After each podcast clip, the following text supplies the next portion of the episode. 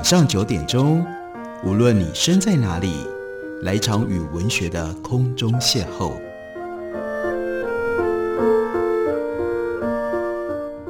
杨照谈书，邀您一同遨游文学世界，认识古今中外的经典之作。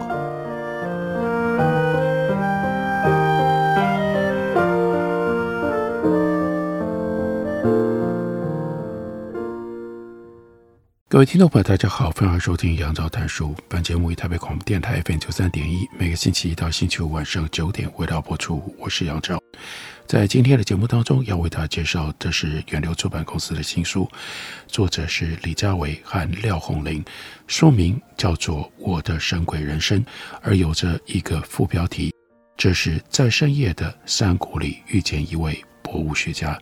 这是一本什么样的书呢？这本书在写作的形式上蛮特别的，它实际执笔的是廖鸿龄，不过主题是李佳维的一生。这是《神鬼人生》书名的来源。廖鸿龄在这本书的后记里有这样的解释：他说，两年前收到出版社的邀约，我有些犹豫，主要就是查了一下嘉维老师的资料，对于此人的生命经验。大感好奇，生物学家、考古收藏家、保种计划、车祸坠谷、玻璃屋博物馆等等。是的，我没有经验，但我很好奇，而好奇心应该是可以协助我写一本书的。我直觉的这样想着。然后呢，有赖于出版社和嘉伟老师的信任，当时在进行写作提案之前，我们有共识，希望出版一本。有别于传统自传的书写，于是廖鸿龄他当时就提出了两个版本的写作大纲。第一个版本叫做《回忆博物馆》，描述的是有一天深夜，家维老师在博物馆忙到很晚，准备回家的时候，却发现有些不对劲。原本应该寂静无声的博物馆内，好像有一些躁动。他走出办公室，循着声音的源头探寻，打开一扇一扇门。开启一段又一段穿越时光的回忆之旅。另一个版本，这是目前大家所看到的版本，叫做《那一夜我坠落山谷》。这是确实发生过的事情。这是确实发生过的事情。一辆前往南庄的自驾车从山路翻落到溪谷，这个时候驾车的李家伟被弹出到车外，他在痛感当中醒来，然后。经过了漫长三十二小时的等待，才有救援人员发现了他。廖鸿龄利用这个事件来贯穿李家维他的一生，他就解释一篇文章和一本书所要处理的人物，即便是同一个人，但面对大量的素材，后者更多时候像是盖一栋房子一样，必须先有设计图，设定入口和出口，几个房间，几组卫浴，有没有前后阳台等等。简而言之，一本书的写作和空间设计一样，都需要思考动线，那是阅读的动线，也是所谓同理叙事者的动线。然而，究竟什么样的动线更适合这本书呢？那张写作计划图的想象，相对于回忆博物馆作为入口的新奇感，那场幸存的车祸，那个承载了家维老师在生死边缘思考的深夜山谷，似乎是一个能够带领读者走得比较深的入口。用一个很具体的例子来形容，如果是以博物馆当架构，这房子可能只是一个平房；但选择以坠谷事件作为故事的入口，它有可能就成为一座三层楼的透天厝。为了创造这样能够走得更深的动线，所以呢，这本书是以第一人称的方式，结合第一手的访谈资料，写手个人，也就是廖红玲的想象，再加上口述者曾经发表过的文字，还有完稿之后，口述者李佳维逐次的校订补充，以二零一七年的车祸坠谷事件作为叙事的起点，将李佳维生命当中的重要事件。镶嵌在这段与死亡最接近的三十二个小时当中，大的事件为真，不过补缀在其间的角色意识发展，则未必如实，也难以如实。这样写出了非常特别的一本书。不过这本书最主要的内容毕竟是李家维的神鬼人生。为什么称之为神鬼人生呢？我们另外在书里面看到了由远流出版公司董事长王荣文所写的出版缘起，标题就叫做。不可能有这样的人生吧？他就说，一九九一年四月二十八日，杨信南教授带我去清华大学见他的老师杨振宁院士，巧遇陈省身夫妇和缘起，留下了一批珍贵的照片。合照当中，李佳伟在，那应该是我们，也就是王荣文和李佳伟人生第一次相遇。一九九八年二月五日。联合报记者李彦甫看出了一篇报道，李佳维和陈君远合作发现五亿八千年前的动物胚胎化石，将生命的起源推前四千万年。论文将发表在《科学》期刊。这个轰动精彩的报道引起了王荣文对于李佳维真正好奇。在这本书里，就有一段描述李佳维和陈君远是如何获得了这个巨大的发现。这本书用的是第一人称，所以这个“我”指的就是李佳伟。如果要说我的学术生涯里还完成了什么看起来不可能的事，那就是1997年，我和陈君远在贵州敲化石，挖出五亿八千万年前，现在重估是六亿年前的动物化石，将动物的起源往前推了大约六千万年，也使得寒武纪大爆发不那么戏剧性了。那也是我第二次登上《科学》杂志。不过，不只是台湾的媒体注意到这件事，美国的《纽约时报》、《华盛顿邮报》和德国的《镜报》也都有大篇幅的报道。也许是因为网络还不发达，资讯还没有爆炸泛滥，那个时候的人们似乎更重视这一类的新闻。科学上的进展或者是新发现，都是集体自然而然惯性的事，比如登陆月球，比如发射火箭。人们不用把时间花在滑脸书、观看短影音、关心每一台行车记录器看别人家的猫猫狗狗，也不用特别学习如何辨别真假新闻。当时媒体的权威性就来自于他的专业和守门效果。说起那次的考古之旅，好巧不巧，故事又要回到老朋友陈彦年身上。当时陈彦年提出了一个构想，他说：“二十世纪不解的十大谜题之一。”二十世纪不解的十大谜题之一就是寒武纪大爆发。为什么地球会突然在短时间出现大量而且多样的动物种类呢？作为一位古生物学者，陈彦年知道寒武纪大爆发的重要意义。有了之前和中国大陆合作办展的经验，那是不是可以办一个寒武纪大爆发的特展呢？据陈彦年所知，最好的标本是在南京古生物地质研究所的。陈君远教授手上，所以李佳伟就说：“哎，你给我几天的时间，我去读读相关的资料。”李佳伟就说：“在陈彦年和我谈这个话题之前，我对这个领域是非常陌生的，只耳闻过一丁点寒武纪大爆发的说法，再进一步的知识其实是空白的。读了几天书以后，我当然赞同陈彦年的提议，这真是一个太好的题目了，它是生命演化史当中。”关键的事件，重点是，它还是一个谜。科学就是解谜的过程，谜题有的时候比答案更迷人。所以，我们很快就和陈君远取得联系，也开始规划展览的内容，还邀请陈君远的团队到台中科博馆待了一个月。除了协助指导布置展览的工作，李家伟特别安排了陈俊远的团队在科博馆里讲课。研究人员之间知识上的交流是多么重要的事。李家伟说：“我记得陈俊远抵达的第一天下午，我们谈了很长的时间，直到晚上还用餐继续聊。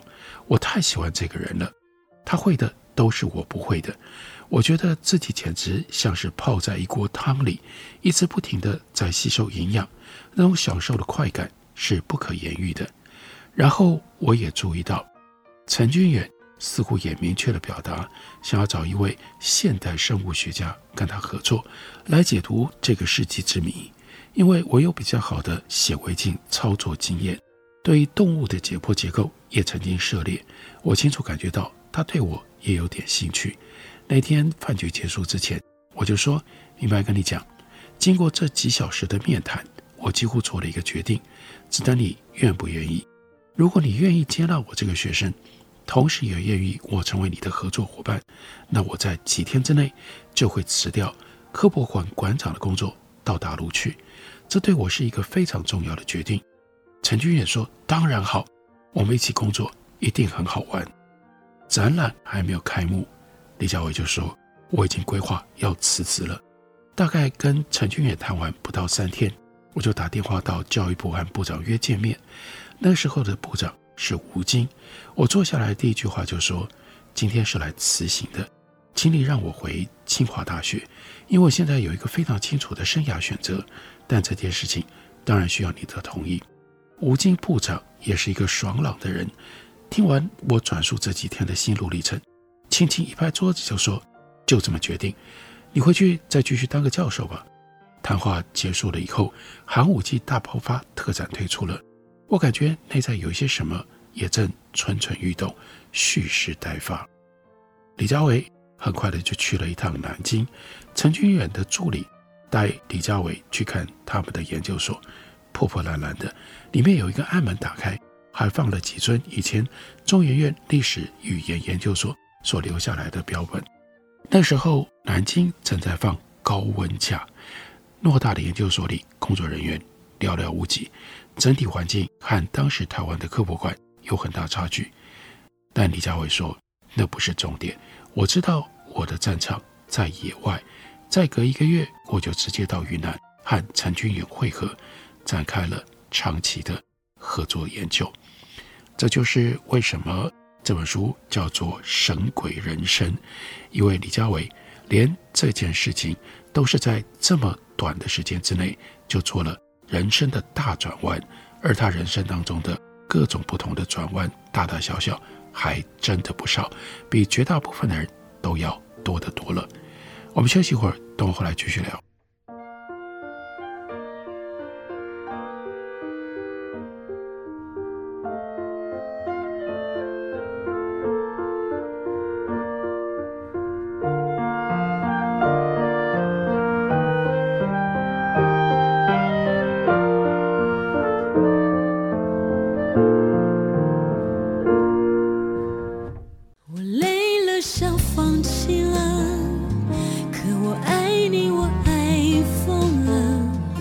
台北好声音尽在台北广播电台 FM 九三点一 AM 一一三四，陪伴您的幸福好时光。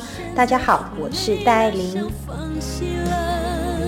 可我想你想到我快死了，我不快乐，该怎么去割舍？停不住的拉扯，你会不会也舍不得？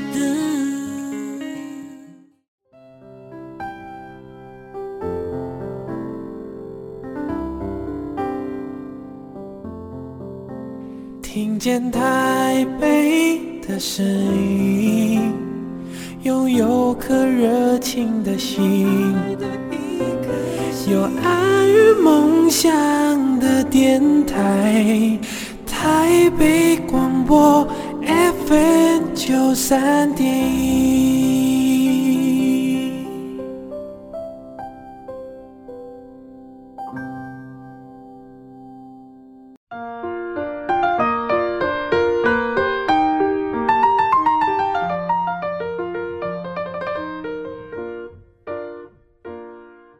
感谢你继续收听《杨照谈书》。本节目以台北广播电台 FM 九三点一，每个星期一到星期五晚上九点，为大家播出到九点半。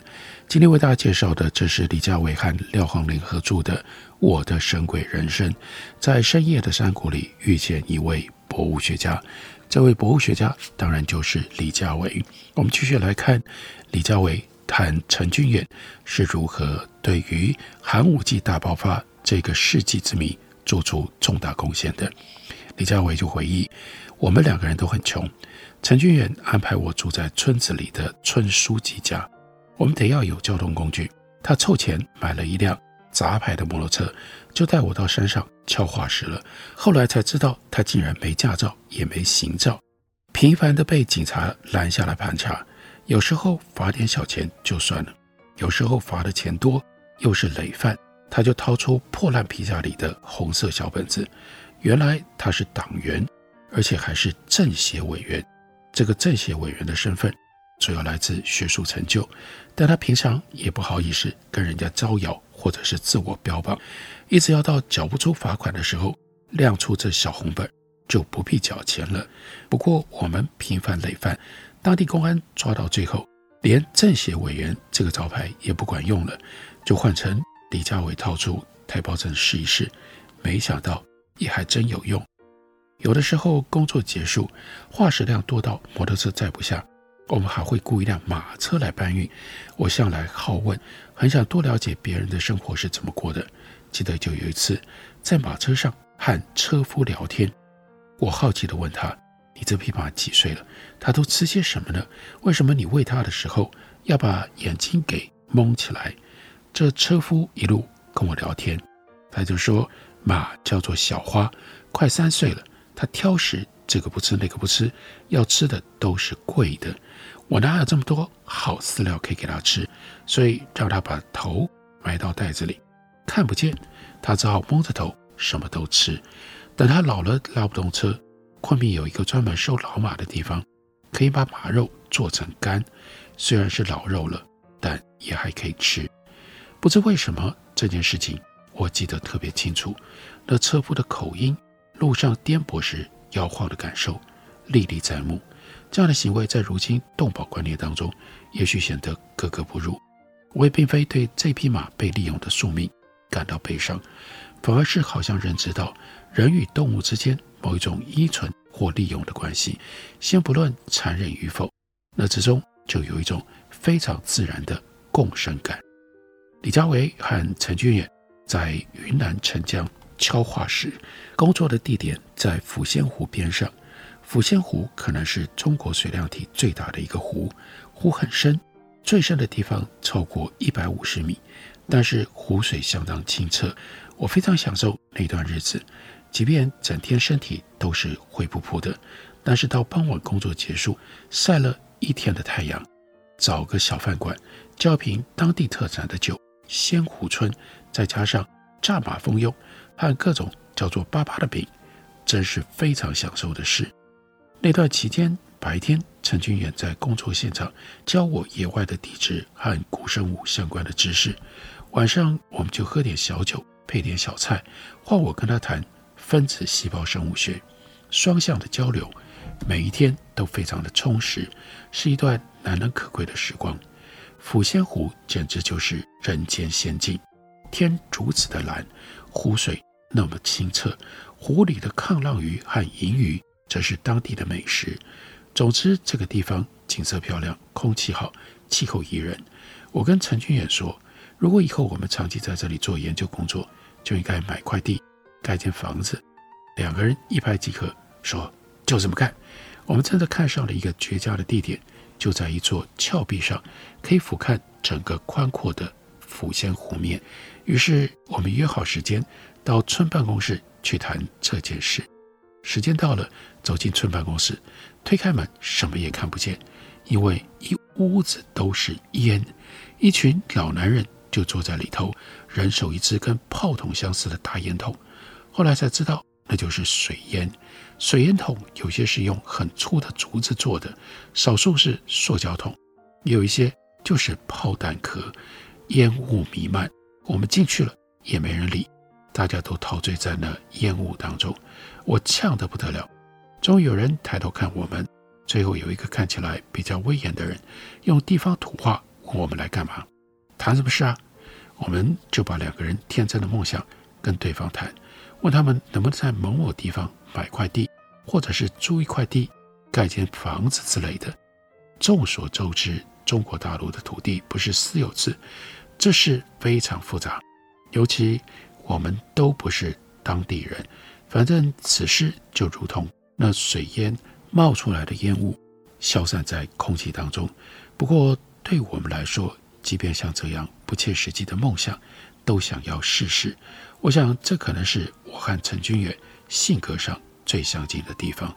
那段期间，我们采到的化石数量也不少，只是没多久就注意到，在工作的时候，远方经常会有不同的车子停下来，有时候还会有人用照相机或摄影机朝我们这里拍。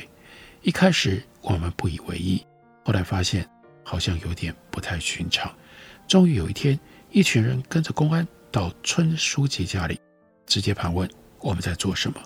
陈军远跳出来跟他们理论，但显然沟通无效，结果就是把整批的化石全部运走没收，说我们是在盗采化石。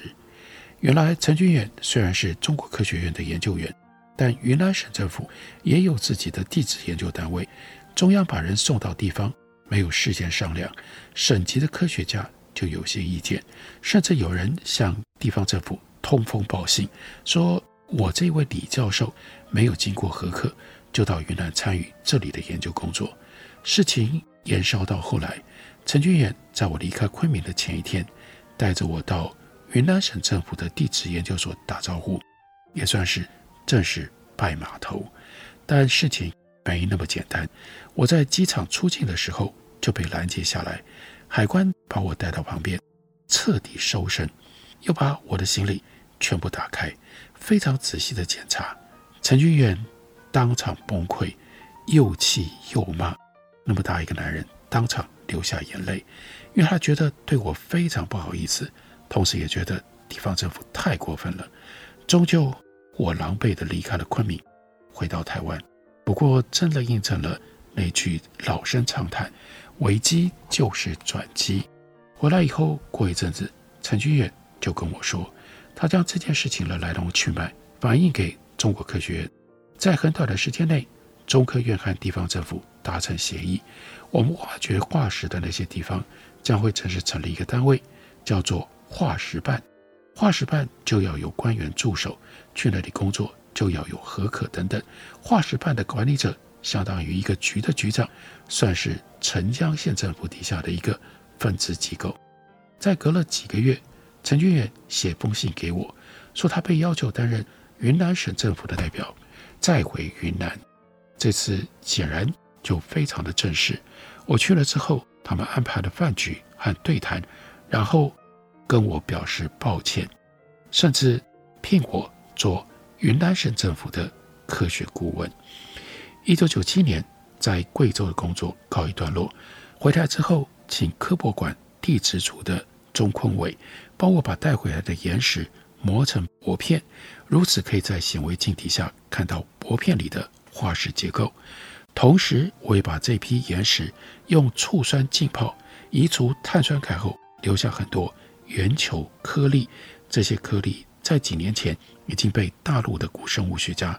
看过了，被认为是由多个单细胞聚合的团藻之类的化石。果不其然，我也观察到了类似的构造。但不解的是，如果是团藻的话，细胞应该只会出现在表面一层，中间是空着的。但是这次我看到的并非如此，就像是正在分裂的胚胎一样，有些是分裂成为两个，或是四个、八个、十六个的构造。好巧不巧。前几个月，我曾在科学期刊的一篇文章看到过，有科学家发现了寒武纪早期的动物胚胎。我把文献找出来比对，果然跟我手上的这批观测物相似度很高。兴奋之余，我就使用更好的显微镜，将这些化石做了很仔细的观察。最后，我得出结论：这些是五亿八千年前的动物胚胎化石。这是一个很大胆的说法，因为过去科学家都无法明确找到比寒武纪更早以前的动物化石，所以只能够暂且标记五亿四千万年前是所谓动物开始出现在地球的时间。不过以逻辑来说，动物应该要有更长的演化岁月，寒武纪的生物大爆发应该不是最初的起点。过去第二次世界大战期间，有科学家。曾经在澳洲的埃迪卡拉发现像是多细胞动物的化石，然而当时还没有放射性元素定年的技术，所以大家只知道先后，而不知道绝对的年代。这次的发现，我们可以大胆地说，动物的起源可以推到五亿八千万年以前。我和陈君远反复讨论，最后在不到两周的时间，从动笔到完稿，完成了一篇短文，投稿科学期刊。更巧合的事发生了，就在我们投稿给科学之后，辗转得知有另外一个由哈佛大学 Andrew Nor 教授所领导的团队，和我们差不多在同一个时候有类似的发现，而对方投稿给《自然》期刊。这其实是一件好事，因为如此耸动的新发现必须非常慎重。有两个完全独立的研究团队得到了如此相似的结论，强化了这个研究的可信度。后来，这两个国际级的科学杂志选择在同一个礼拜向世界宣布动物起源的时间，再往前推进将近四千万年，现在已知是提前了六千万年。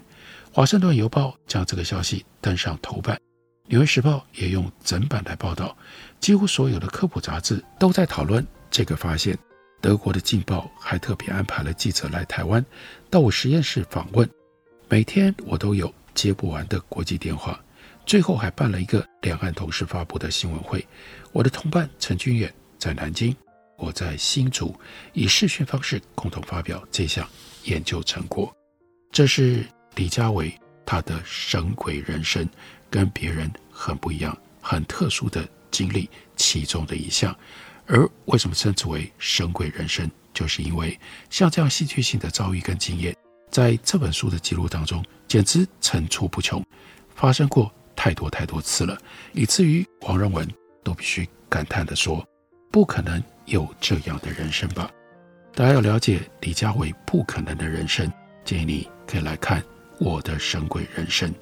感谢你的收听，下个礼拜一同一时间我们再会。